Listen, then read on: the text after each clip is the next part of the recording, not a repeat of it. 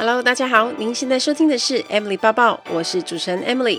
在 Emily 抱抱的频道中，主要会绕着自我成长、工作、职涯、甘苦、世界文化与旅游时事等相关内容。今天的节目就开始喽，请让我带着你的思绪一起飞翔吧。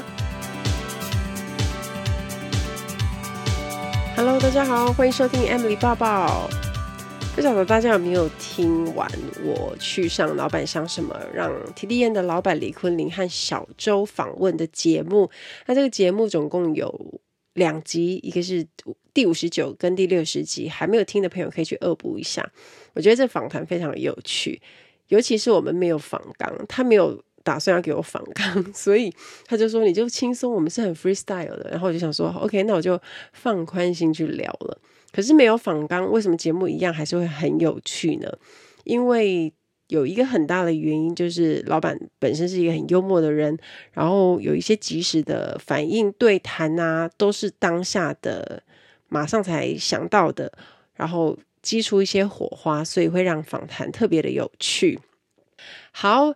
那来跟大家 update 一下新书目前的进度，我已经走到三教了，我现在在等三教稿，然后再校一下。那我也在铁粉团里面有公布，就是目前的 A、B 两个版本的封面，也是我都蛮喜欢的，让我的铁粉们一起票选。这样，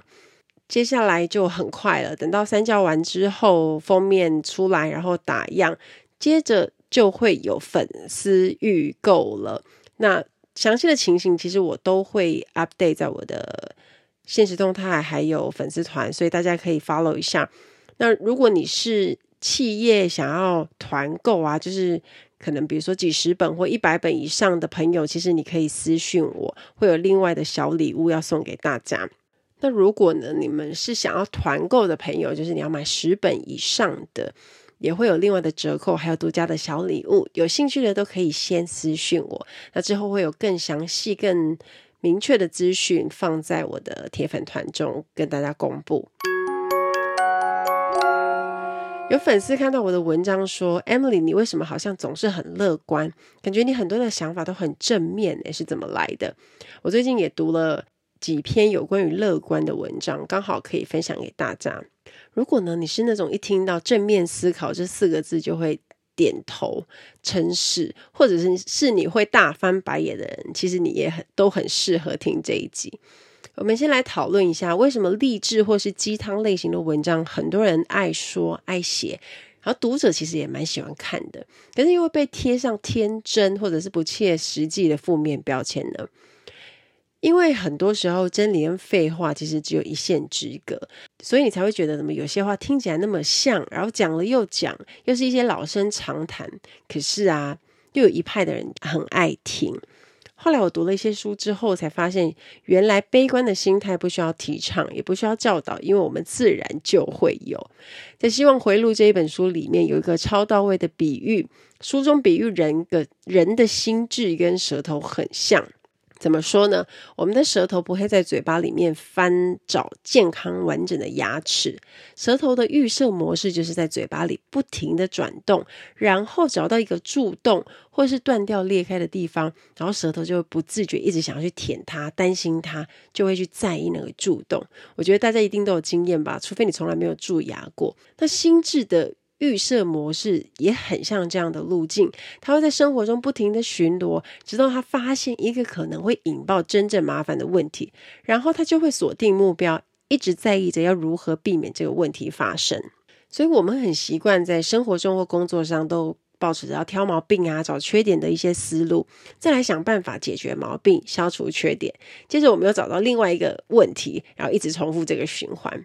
举个例子来说，像主管他有可能需要管好几个人，那为了方便掌握大家的工作品质和进度，他就会用挑毛病跟缺失的方式来管理。也就是说，如果你犯的错越多，主管就会定你定得越惨。反之，如果你都没出什么大包，主管可能就不太会有空过来关注你。这样的循环模式其实是不好的。也有科学的实证说，证实人类会陷入绝望无助的情绪中，难以自拔。世界卫生组织 WHO 也宣布，二零二零年全世界最严重的三大疾病，分别是心血管疾病、忧郁症以及艾滋病。我看到这个统计的时候，我吓到，因为全世界竟然有高达三亿的人正饱受忧郁症的痛苦。那正向心理学之父马丁·塞利格曼他认为呢，如今的社会过度崇尚物质，那我们所做的一切都是为了更好的生活，比如说我们要买更高级的房子啊、车子啊，得到更高的社会地位。那这样的价值观其实已经根深蒂固了。那如果没有这些呢，很多人可能就会因为自我价值感变得低落。那拥有的人则是会被物质主义给绑架，双方都不是很快乐。但是，只是拿掉悲观的负面情绪，并不会让人变得乐观正向。幸福的人呢，一样要去面对困难，去克服生活里的种种状况。一个忧郁的人在意的不只是解决痛苦，更重要的是要如何找到快乐。所以，我们应该要去找寻让人可以摆脱无助、找到幸福的方式。所以我们才会需要正向心理学去唤醒内心的一种超能力，更快乐、强大、有力量。那今天我们要来谈一下有关正向心理学的主题：乐观是可以经过学习得到的。在《真实的快乐》这本书里面，塞利格曼呢，他把正向心理学分成三大支柱，分别是正向情绪、正向组织和正向特质。那正向情绪指的就是，如果我们遇到有趣的事，我们就会感到开心；遇到没办法控制的事，我们就会感到害怕。所以我们要怎么做？我们要多让自己碰到一些会开心的事情，像是当你在听喜欢的歌曲，心情就会变得很好。当你看到一部很喜欢的电影，看完之后的心情就会非常愉悦，很想赶快跟别人分享。那真正的幸福并不是完全没有负面情绪，只要人体会到正面情绪比负面情绪还要多，其实就可以处于那个美满快乐的状况底下。正向组织呢，指的是比较容易引起或是触发个人正向情绪的环境，像是家庭关系、人际互动、团队合作等等。所以多多向正向的团体靠近，也会帮助你得到更多的正向情绪。所以有一些朋友，当你跟他相处的时候，你觉得很舒服，因为他散发出很正向的气氛，你就可以多跟他交往。如果是一些社团或是读书会啊，你会发现大家如果共同的目标，一起共学共好，学习之后，如果你可以得到更多的正能量，我觉得你就可以多多去参与。最后他提到的是正向特质，因为大部分的人都以为个性是天生的，江山易改，本性难移。所以有些人认为啊，天生乐观或是天生悲观啊，感觉个性好像无法改变。可是哦，正向心理学强调乐观它是可以学习的。正向特质也有分成六大类，像是智慧与知识、勇气、人道与爱、正义、修养、心灵的超越。我们接下来就来聊怎么样学习这拥有幸福的六大要素。先问大家一个问题：你有多常笑呢？笑口常开，还是你记得你上一次大笑是什么时候呢？心理学家指出啊，儿童平均每天微笑四百次，可是成人只有十五次。欢乐、想要开心是人的本性，可是为什么我们小时候好像比长大了之后更容易感觉到快乐呢？其实有很大的一部分原因是因为好奇心的强烈程度。比如说，婴儿看到会动的玩具，或是他没有看过的表情，就很容易兴奋发笑。比如说，我们自己在逗弄。亲戚小朋友或是朋友的小孩的时候，我们都在那边跟他玩躲猫猫啊，或者是弄鬼脸，因为他们就会很好奇，而因此觉得开心。可是因为大人已经社会化啦，很多的概念都根深蒂固，所以事情看多了就见怪不怪，对事物的好奇心就会因此而减弱不少。所以如果我们想要让自己的智慧跟知识不断的增长，就要先保持好奇心。那其实好奇心没有想象中的那么难找，你多关心身边的人事物，其实就是一种好奇心。像是比如说你的同事今天中餐带了一个很厉害的便当，打开之后你就问他说：“诶，那是什么菜？看起来很好吃诶，我想吃诶，你在哪里买的？”像这种问题，因为你心中有一些好奇感产生了雀跃，这就是好奇心的力量。但有些人可能也会想，哎呀，出社会那么久了，对很多事情就麻麻的啊，怎么可能说好奇就好奇？这时候你就需要新的东西去学习，让你的大脑可以变得灵活，保持灵活。举例来说，如果你下班的活动就是回家追剧，大脑也不太需要用到，看过的剧情可能一下子就忘了。这样日复一日去过，可能要说真的要长进也有一点难度啦。可是今天如果你去学习一个没有学习过的东西，或者这个东西有挑战，你就会积极的需要参与跟投入，所以你的好奇心跟专注度也会因此而提升。我最近因为戏剧课的同学，我去报名一对一的歌唱课，一小时的课，我觉得超级有趣，很惊奇。因为我小时候是合唱团的。呃，小学四年级、五年级、六年级都是合唱团的，所以我们我们以前很习惯是用老师会弹钢琴，让我们去发音，呜那种的。然后这种发声的方式啊，然后用腹部用力啊，或者是达到头部共鸣这种唱歌方式，其实我小时候就会知道了。那我去上这个唱课呢，其实有一个很大的原因，就是因为。我发现我的呼吸跟换气在唱歌的时候有一个很大的改变，就是没有以前那么顺，然后感觉气都很急促跟比较短。那在课程开始的时候，老师请我唱一首喜欢的歌，他就就我的发声模式跟呼吸去解析我是怎么唱歌的。那我特别是想要学怎么样让自己气息变得更稳，因为这跟呼吸有很大的关系。因为我现在的呼吸换气比以前还要短，所以连带影响唱歌。老师在课堂中就教我一招很厉害的方式，深呼吸，就是你把食指跟拇指放在嘴巴前，用力吸气，吸饱气，很像我们在拿一杯珍珠奶茶，然后要把杯子里的珍珠都吸完吸上去的那种感觉。可是你会受到阻力那种感觉。那吸饱后，我就 hold 住气去唱歌，把声音送出来，然后往前丢。在课程当中，老师讲解的非常的详细，那也有很多的专业知识，我上得很投入，也觉得非常的有趣。那那个过程呢，其实我是很享受的，而且我是有很多的好奇心，就是会遇到问题，我就立刻会问老师。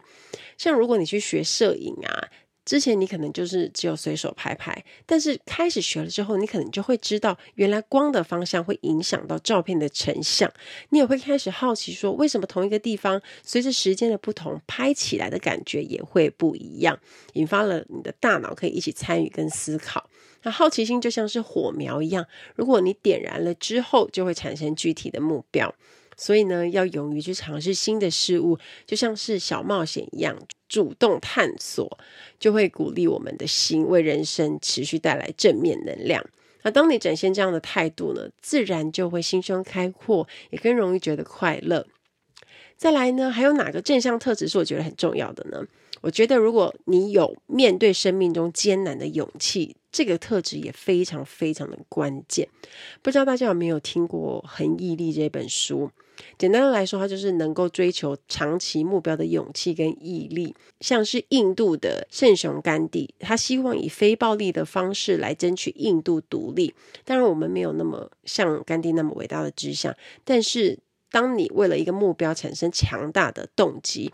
是可以。帮你度过难关的，即使你中间有有可能被挫折击倒，但是它也能够帮你重新站起来。那这边其实不是要你去设定一个太难，或者是努力一辈子都可能无法达成的目标，因为我们需要把焦点放在自己可以发挥的地方，比如说你可以种。只照顾水果树，帮它灌溉啊、施肥啊，但是你没有办法帮它长水果出来，就好像是你可以做一个很棒的行销案子，但是你没有办法保证客户一定会买单成交的意思是一样的。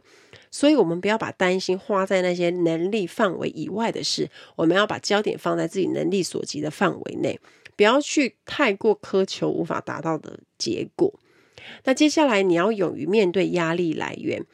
呃，举例来说，比如说是亲人去世、生病、被资遣，或者是离婚跟分手等等的这些问题，都是压力来源，也会是大家不快乐的原因。可是人也很奇妙哦，如果接触到的是低剂量压力源，会产生一种强化反应。大家可以想象成像是打疫苗一样的原理。如果想要训练自己面对压力的能力呢，让自己的抗压性增强，慢慢着重的话，我们就可以从生活中一些小事去主动做微调，像是我们换一种交通工具上班，主动开口跟陌生人讲话，让自己有微不适的感觉，就是这个字“微”这一阵子都一直很红，我相信大家已经很熟了，就是微调整。那很像是运动一样，我们健身让肌肉微微的撕裂，然后休息吃东西之后，肌肉就会在生长变得更强壮，其实就是一样的效果。其次，如果你想要做一些你没有做过的决定的时候，你要先预设最差的结果。那只要你发现，诶，最坏也不过就是这样子而已，你当然就会更有动力去改变。像我戏剧班的同学，有些人就是希望可以上台讲话不紧张，所以他才去上表演课嘛。所以他让自己处于一种为压力源，那这个状态其实是可以强化自己的心智的。一开始可能会有点不舒服，但是它又是在可以接受的范围内，不会好像压力非常大这样。那你经过不断的反复去锻炼。在自己能力可以承受的范围内，慢慢习惯后，你就越来越能够去面对压力，而自我也会变得更强大。Ladies and gentlemen, welcome on board. This is your in-flight service manager, Emily speaking. 欢迎来到航空小知识单元。在今天的航空小知识，我们要学的这个字叫做 special meal。Special meal 指的是特别餐。特别餐一般来说都是。航班出发前最晚二十四小时前就要预定，可是呢，当然能够更早订是更好了，而且你比较保险是你会拿到。有时候太赶呢，也有发生过有一些客人他是拿不到他的特别餐的，因为就是订得太赶了。还要提醒大家，特别餐临时在机场柜台是没有办法订的哦，所以千万不要去因为这件事去卢地勤人员。那特别餐有很多的选择啊，乘客有可能会因为宗教、食物过敏啊，或者是疾病等其他因素而需要特殊餐食者，所以才会出现特别餐啦。那特别餐的选项其实很多的，呃，比如说大家常见的像水果餐、海鲜餐、素食餐这些，大家应该都很有印象。可是素食呢，其实也有分很细啊，比如说还有东方素食、西方素食，那奶蛋的规定也是非常的详细，还有像低卡路里、低盐、低胆固醇等等，这些也都是在特别餐里面常见的餐点。那我一定要特别讲一下印度素食餐。印度素食餐就是应该是组员们印象最深刻的餐点。每次在飞印度的时候啊，如果特别餐这个就可以高达一百多以上。如果客人大概只有大概两三百人，那如果半数以上都是吃特别餐的话，你可能光发特别餐你就会崩溃。那因为飞印度的时候，多数的客人都是吃印度素食餐，所以以前我们公司后来在特定的航线就变成是正常餐的其中之一的选项。也就是说，在那个航班我们就有三个餐点可以选，两个是两个是荤的，然后一个是印度素食餐。不然我们光送特别餐就会歪腰了，然后正常餐的客人就一直拿不到餐。我们最喜欢的就是欢乐儿童餐了。不是我们最喜欢，应该是儿童最喜欢。可是我们很常见到它。我们在飞机上每班机都会要送，小朋友都超爱的，因为儿童餐看起来就是很丰富、很可爱啊。而且我记得每次从日本跟韩国上来的那个儿童餐，饮料、饼干、小点心看起来都超级好吃，而且连吸管的造型都很可爱。那每次端去给小朋友的时候，他们都哇出现一声惊呼，然后家长也会。那一般来说，我们都是特别餐先送，才会送正常餐点。所以有一些乘客，即便他没有特殊的饮食要求，他也会因为想先吃到餐而订特别餐。那我们在上飞机的时候，其实都有一个特别餐的名单可以对，所以我们的习惯都会在起飞前赶快跟客人对餐点说，诶，比如说陈先生，你今天是是不是有订水果餐？那确认之后就把它打个勾，因为有的时候客人会看到空位想换位置，那客人如果换位置的时候，我们就会找不到订特别餐的那个人。所以，如果客人告知我们要换位置，我们都会 double check 跟他讲一下，哎，你今天是不是有订特别餐？不然等一下要派餐找不到人就很麻烦。特别是有一些不能被取代的餐点，比如说糖尿病饮食餐、无麸质餐这种，如果你刚好就是被吃掉，就大就是你送错，然后导致被客人吃掉，就会倒大霉。所以我每次在确认餐点都会非常的小心。那除了在登机后会确认一次以外，我们组员在端出去给客人的时候，还是会再问一次，哎，这是您订的什么什么餐？这样，然后客人跟我们说对的时候，我们就会放心的让他吃。如果他有一点疑惑呢，我们就会再问一下。那像是 non beef 就是不吃牛肉餐。我以前飞长班的时候，也很常碰到来自台湾的旅行团，有蛮多旅客都会点不吃牛肉餐。那不吃牛肉餐呢，预防避免当天航班有牛肉当主餐，然后他们刚好也不能吃，所以订了这种餐，他们就可以先拿到啊，然后也比较方便。我特别想要提一下 Kosher Meal 犹太教餐，那犹太教餐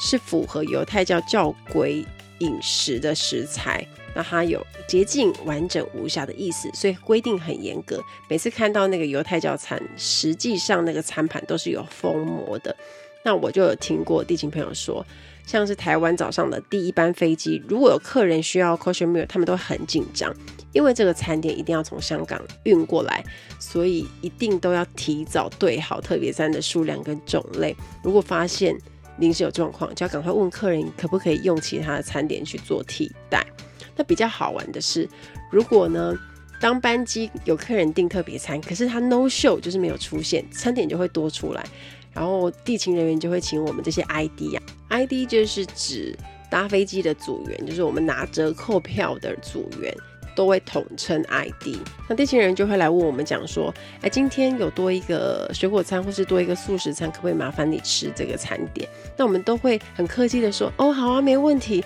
毕竟我们都只想顺利的上飞机，吃什么根本就不是重点。我记得以前我要回香港上班的时候，也蛮常遇到的。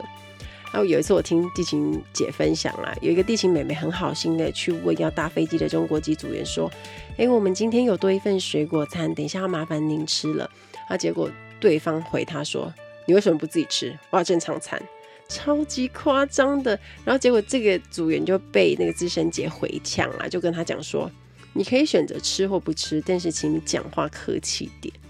我觉得都是同业，然后不能互相体谅，有同理心也就算了，还这么白目，我可以确定他非常的欠揍。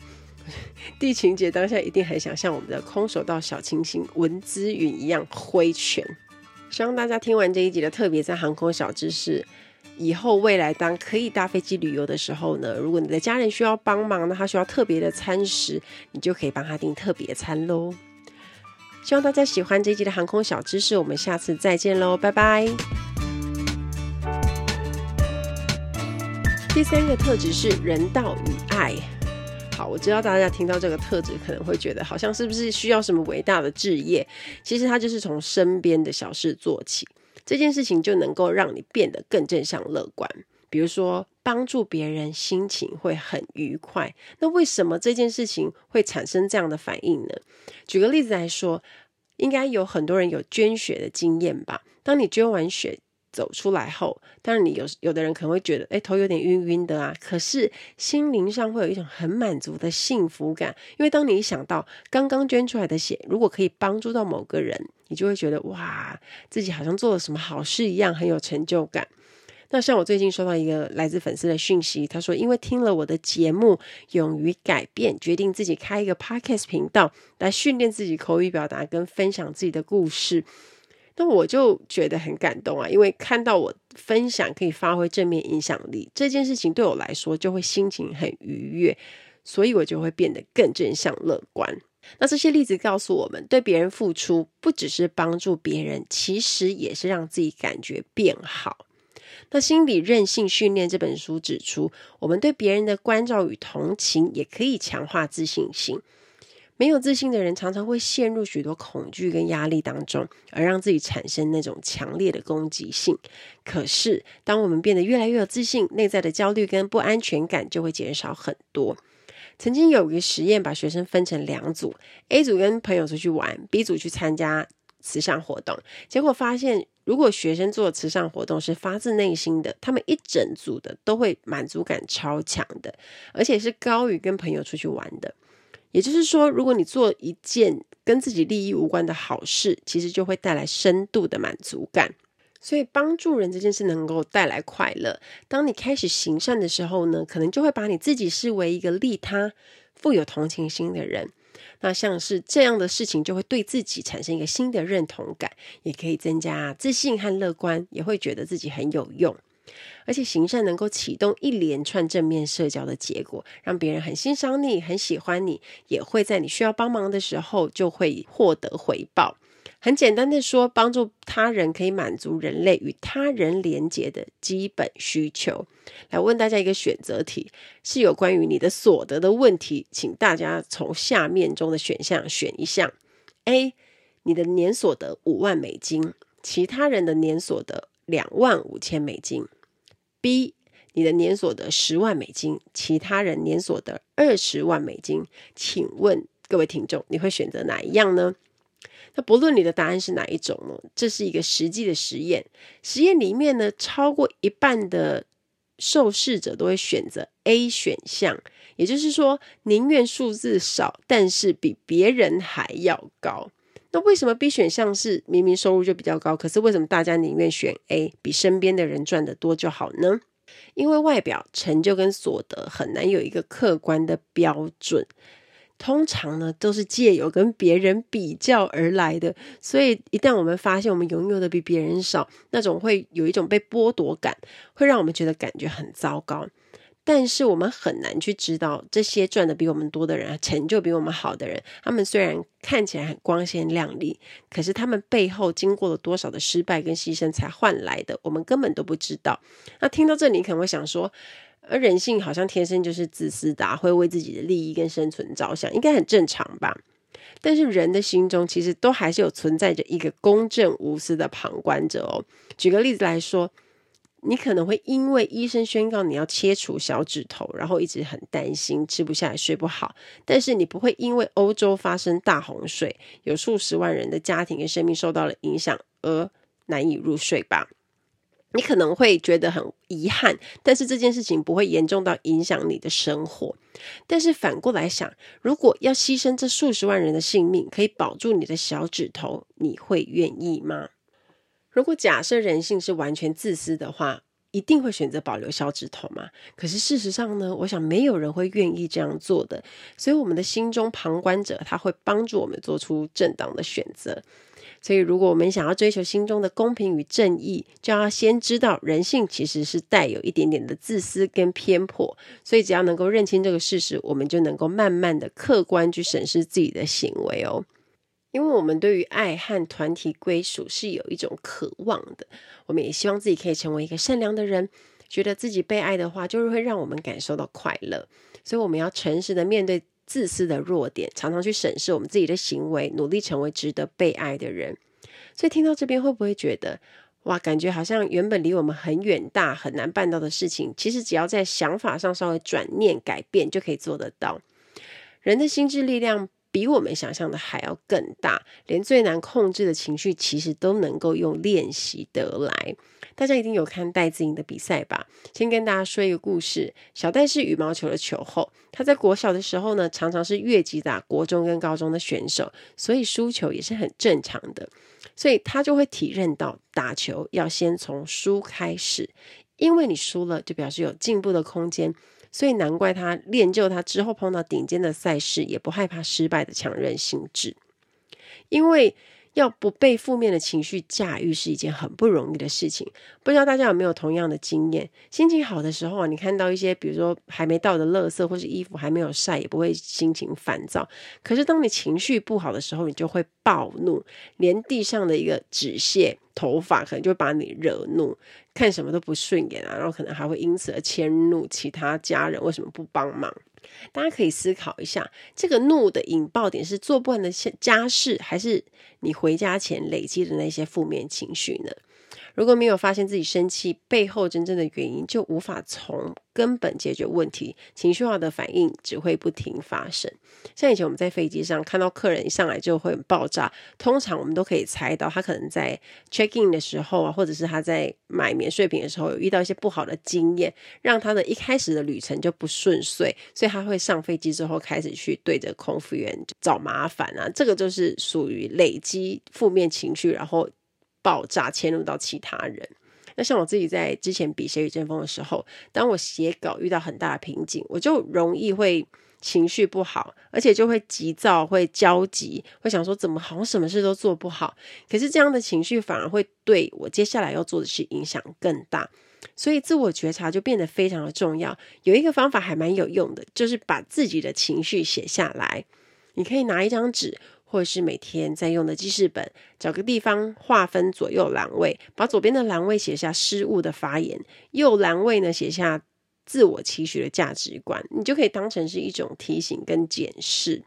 那你在书写或是反思的时候，就不要太过苛责自己，因为觉察情绪的那个目的是帮助我们不害怕面对失误，给自己改进的空间。那渐渐的呢，我们就会慢慢的进步。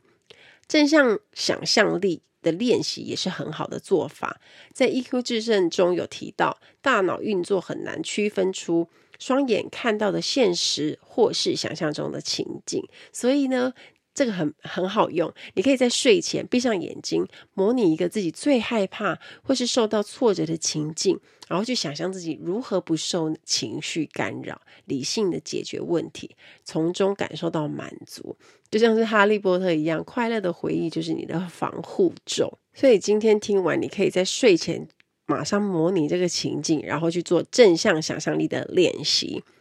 那希望今天几个对于乐观的正向练习都能够实际帮助到大家，可以更深一层的认识自己的情绪。学会这样的练习方法，不代表从此之后你会没有情绪啊，这是不可能的，而是你回应跟处理情绪的方式会有所不同。那最后想跟大家分享一句很棒的话：快乐来自追求目标的过程，不只是目标本身。当我们拥有目标的时候，我们要做的就是努力享受追求的过程，这才是让我们一直保持正面情绪的关键哦。期待大家跟我分享。听完今天的节目，如果有想法和问题，欢迎到我的粉丝团或是 Instagram 找我，只要搜寻空姐抱抱 Emily 就可以找到我。你也可以截图这一集的节目，分享到你的 Instagram 的现实动态上面 tag 我，让我知道你有在收听，也让我知道你对 Emily 抱抱的看法哦。最后，感谢大家收听这一集的节目，真的非常的感激哦。如果你喜欢今天的节目，也欢迎帮我在 iTunes 评分中留下五颗星的评价哦。我们下一集再见喽，拜拜。